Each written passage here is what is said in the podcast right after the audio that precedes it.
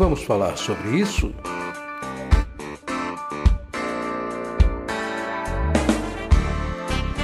Com Francisco Ayrton.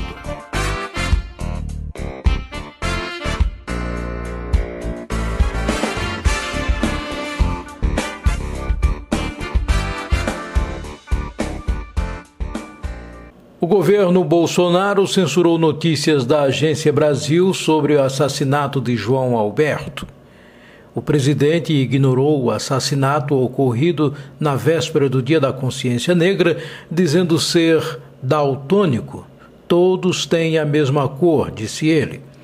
A denúncia nos chega através da reportagem do jornalista Guilherme Amado no site da revista Época deste sábado 28 e também publicada pela revista Fórum, onde revela que a Empresa Brasil de Comunicação, EBC, que é comandada pelo governo Jair Bolsonaro, ordenou que a Agência Brasil ignorasse o crime perpetrado por dois seguranças brancos contra um homem negro em uma loja do Carrefour em Porto Alegre. A censura teria sido ordenada por escrito aos funcionários da Agência Brasil no dia 20 de novembro, mandando que o crime fosse ignorado nas redes sociais da agência, o que foi cumprido. O crime chocou o país e teve repercussões bastante negativas em todo o mundo.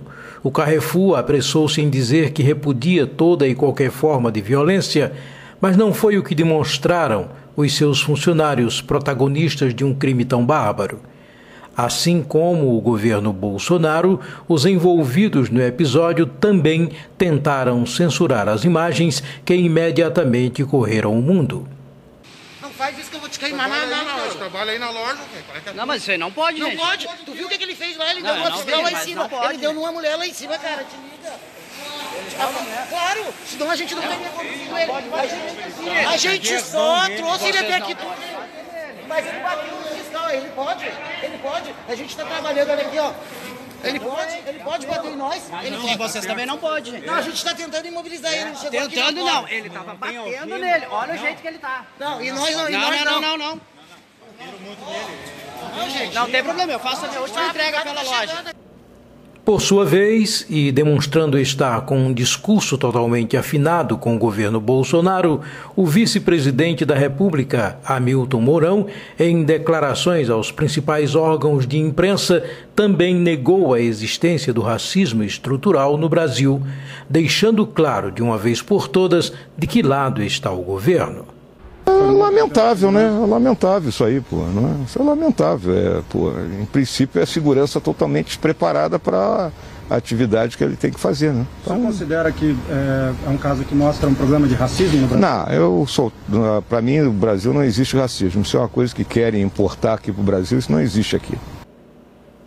Vamos falar sobre isso? Em entrevista concedida no ano passado, o antropólogo Kabengele Munaga, congolês naturalizado no Brasil, doutor em antropologia pela USP, disse que no Brasil o racismo é implícito. E prossegue: de fato, ele nunca foi oficializado nos princípios da pureza de sangue, da superioridade e da inferioridade racial. Por causa dessa ausência de leis segregacionistas, os brasileiros são, não se consideram racistas quando se comparam aos demais países. Se olham nos espelhos sul-africanos, americanos e nazistas e se percebem sem nenhuma mácula, em vez de se olharem em seu próprio espelho. Assim ecoa dentro de muitos brasileiros uma voz muito forte que grita: Não somos racistas, racistas são os outros. Essa voz forte e poderosa é o que chamo inércia do mito da democracia racial. Todos são iguais perante a lei, sem distinção de qualquer natureza, garantindo-se aos brasileiros e aos estrangeiros residentes no país a inviolabilidade do direito à vida, à liberdade, à igualdade, à segurança e à propriedade. É o que nos assegura o artigo 5 da Constituição brasileira, afirmando a igualdade e a não discriminação por meio destas palavras. Ok, eu acredito e devo respeitar a nossa Constituição, promulgada três anos e meio após um difícil período de castração dos direitos civis em 1988.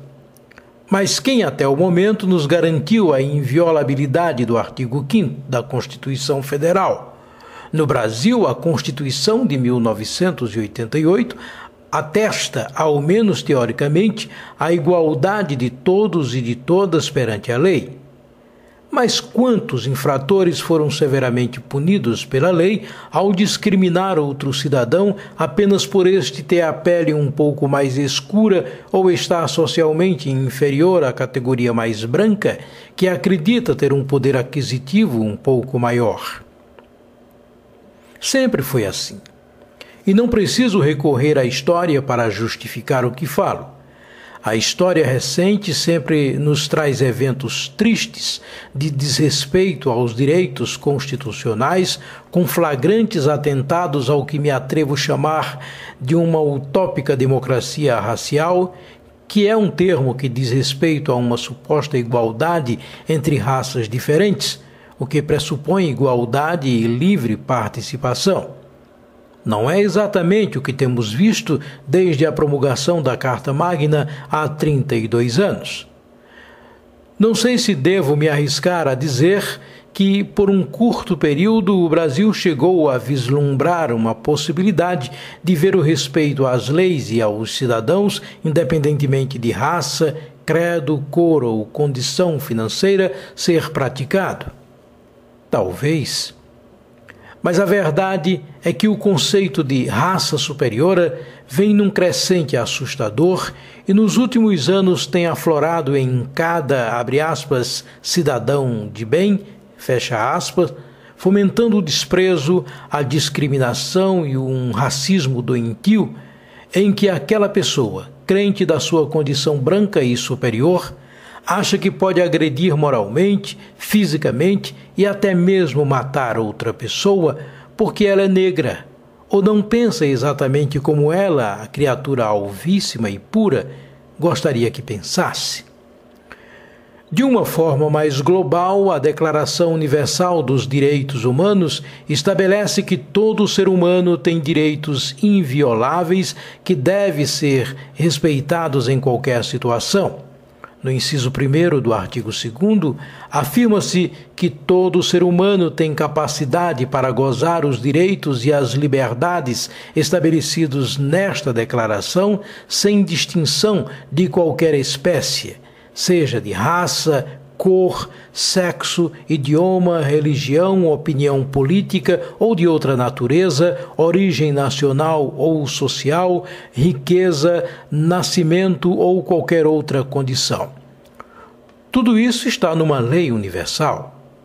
No entanto, essas pessoas, abre aspas, especiais, fecha aspas, parecem ignorar completamente qualquer lei ou por completo desconhecimento ou por serem apenas pessoas más.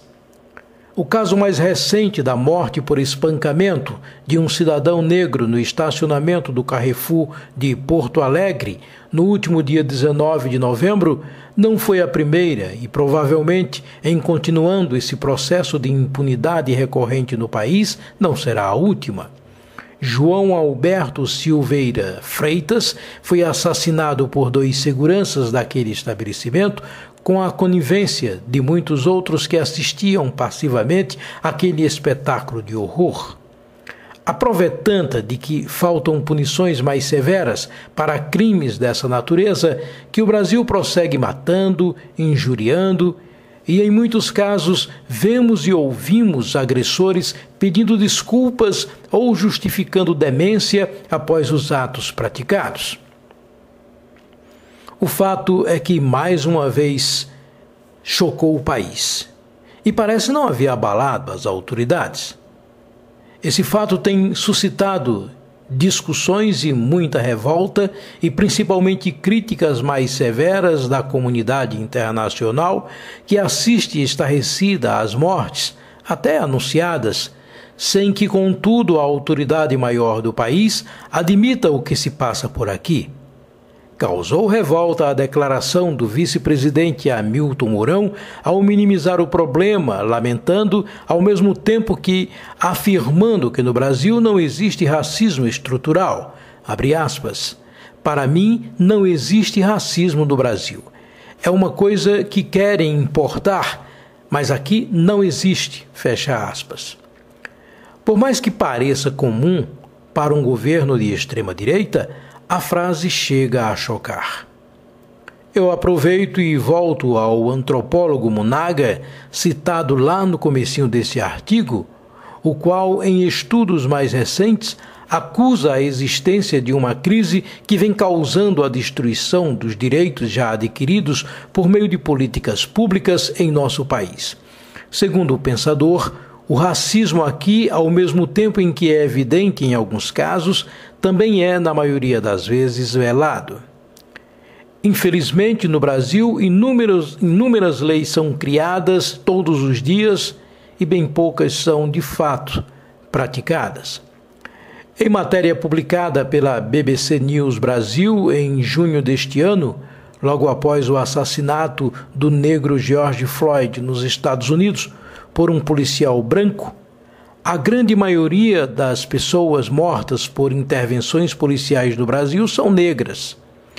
Entre 2017 e 2018, segundo dados compilados pelo Fórum Brasileiro de Segurança Pública, dos 6.220 registros de mortes por intervenções policiais daquele ano, 75,4% eram pessoas negras sendo que, segundo dados do IBGE, esse grupo representa 55% da população.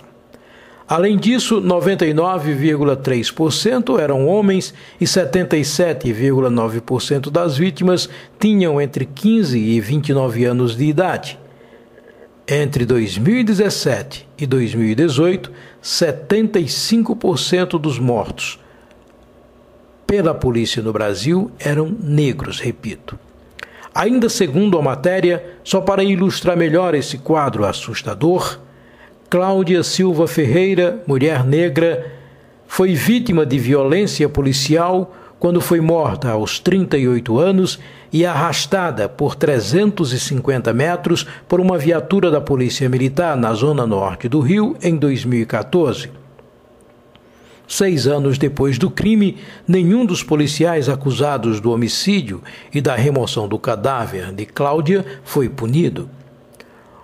O racismo, assim como a misoginia, a homofobia e a intolerância religiosa, são problemas sociais, éticos e jurídicos que precisam ser severamente enfrentados. O decreto número 7716, de 5 de janeiro de 1989, define quais são os crimes resultantes de raça ou de cor e como eles devem ser punidos. O decreto existe, os crimes são até reconhecidos, mas a impunidade é uma tristeza, é uma realidade. Só para citar um outro grande pensador brasileiro do século XX, o sociólogo e professor Florestan Fernandes, que era doutor em sociologia pela USP, em sua tese A Integração do Negro na Sociedade de Classes, ele afirma que a democracia só será uma realidade quando houver, de fato, igualdade racial no Brasil e o negro não sofrer nenhuma espécie de discriminação, de preconceito, de estigmatização e segregação, seja em termos de classe, seja em termos de raça. Por isso, a luta de classes para o negro deve caminhar juntamente com a luta racial propriamente dita. E ao final desse artigo, um questionamento imperativo para uma reflexão. O que poderia haver de diferente entre um homem ou uma mulher de pele preta e um homem ou uma mulher de pele branca para que pessoas possam se sentir no direito de escravizar, humilhar, odiar e até matar a ponto de sequer expressar qualquer remorso. E ainda mais, por que essa desigualdade resiste aos séculos sem que as autoridades adotem providências e façam cumprir as leis? Será essa a verdade de que, no fundo, no fundo, falta mesmo é vontade política para pôr fim ao racismo, mantendo sempre mais alto o muro que separa as classes menos favorecidas, para se continuar mantendo os mais poderosos no poder? Eu sou Francisco Ayrton e comigo estiveram nesse podcast Yuri Brito, Vitória Geórgia e Isaac Brito. Até a próxima